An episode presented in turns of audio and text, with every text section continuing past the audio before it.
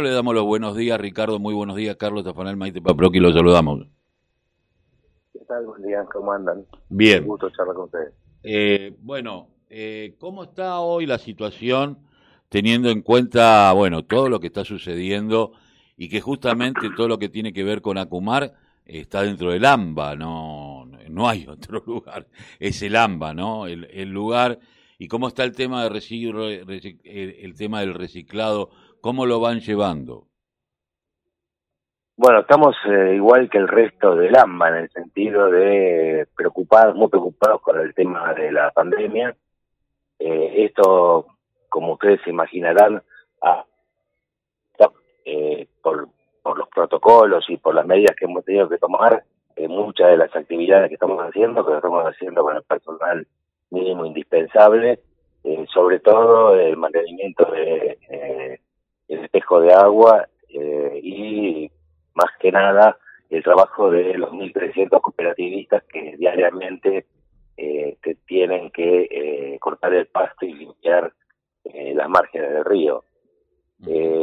Todo ello con protocolo y con personal mínimo. En relación al reciclado, está claro de que parece que fuera directamente proporcional el aumento de la desocupación o de la crisis económica por fundamentalmente por, por lo heredado hoy por el tema de la pandemia, hace que eh, hayan aparecido sectores informales eh, fuera de las cooperativas formales de trabajo eh, para subsistir a, través del reciclado. Y esto se lo, ha notado, se lo nota en la calle.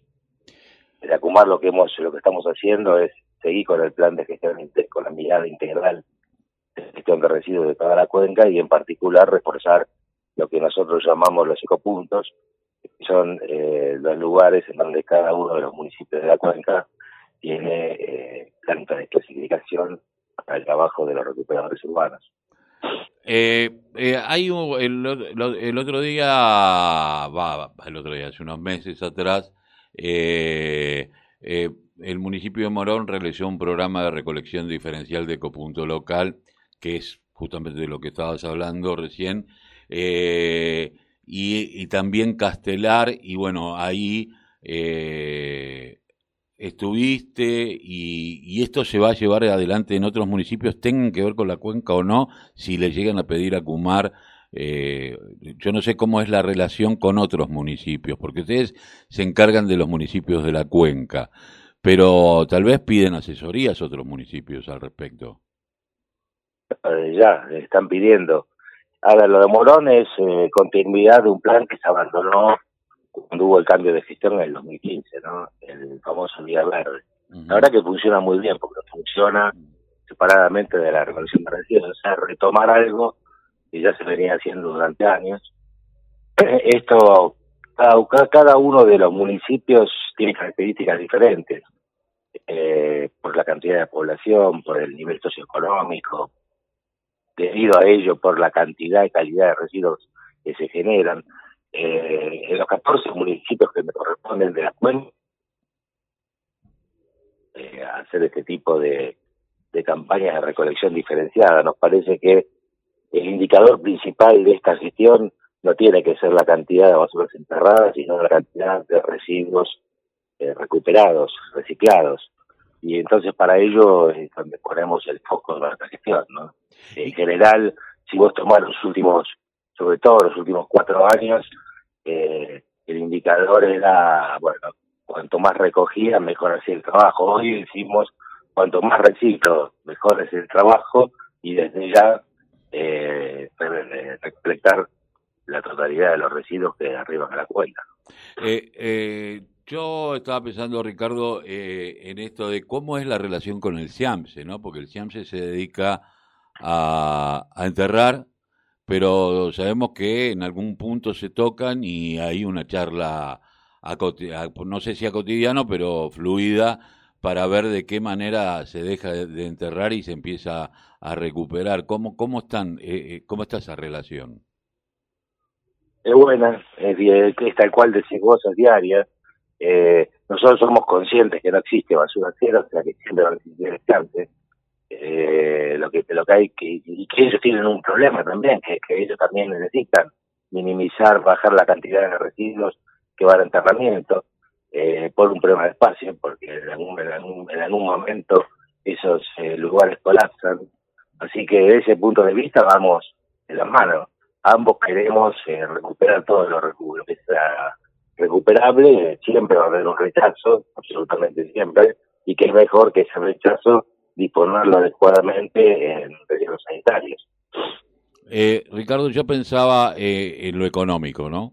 Eh, reciclar genera dinero, enterrar hace gastar dinero a los municipios porque tienen que pagar por tonelada al SIAMSE por tonelada que, que, que, que van a enterrar, lo cual haría que el reciclado sea un círculo virtuoso importantísimo para los municipios, que todo el dinero que se va eh, ya no se iría y podría ser utilizado en otros ámbitos. Y hablando de esto, eh, teniendo en cuenta la última reunión que tuvieron Martín Sabatella con Jorge Ferraresi, ¿cómo, lo, cómo les toca a ustedes en el GIRSO el tema eh, hábitat?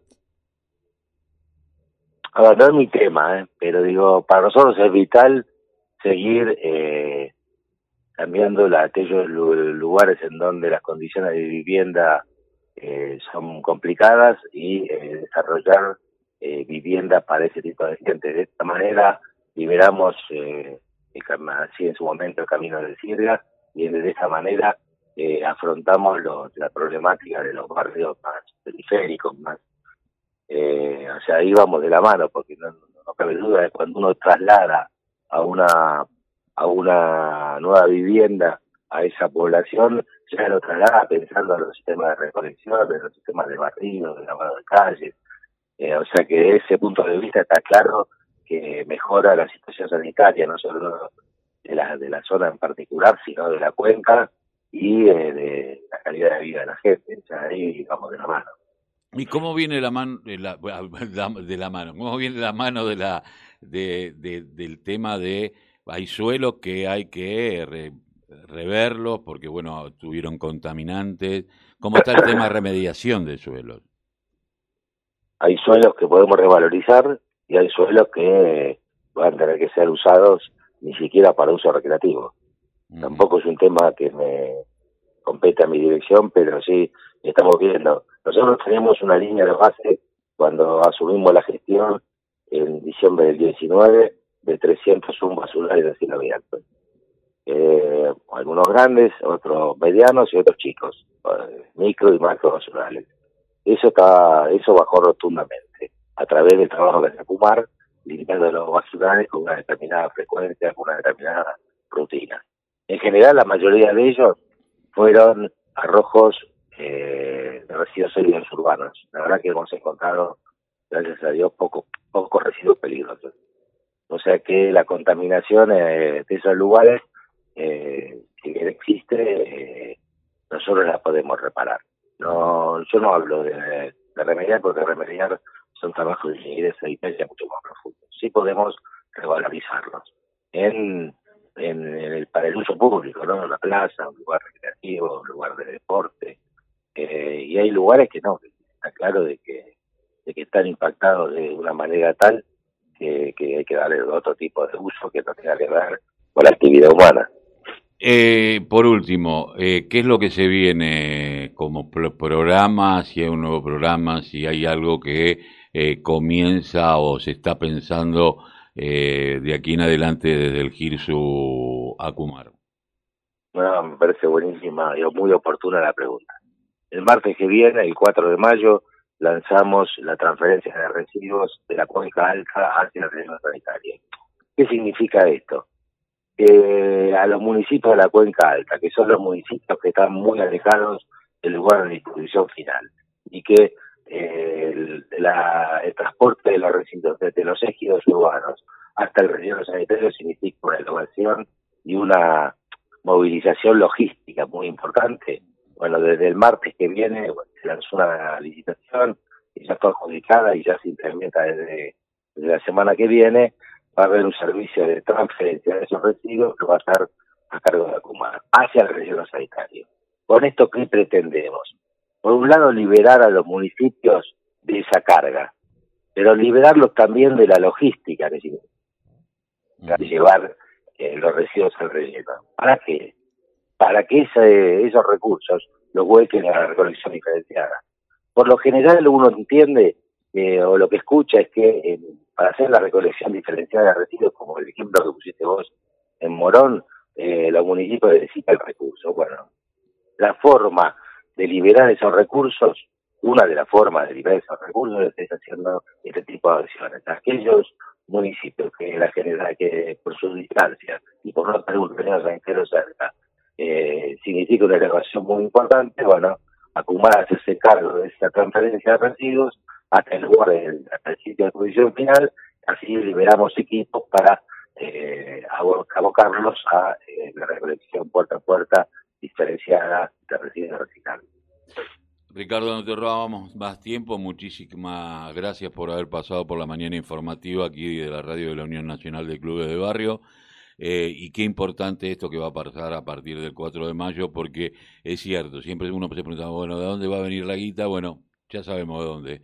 Por lo menos para comenzar, hay. Así que es buenísimo. Un abrazo, gracias. Gracias a ustedes, eh, gracias por preocuparse por el tema. Muy bien.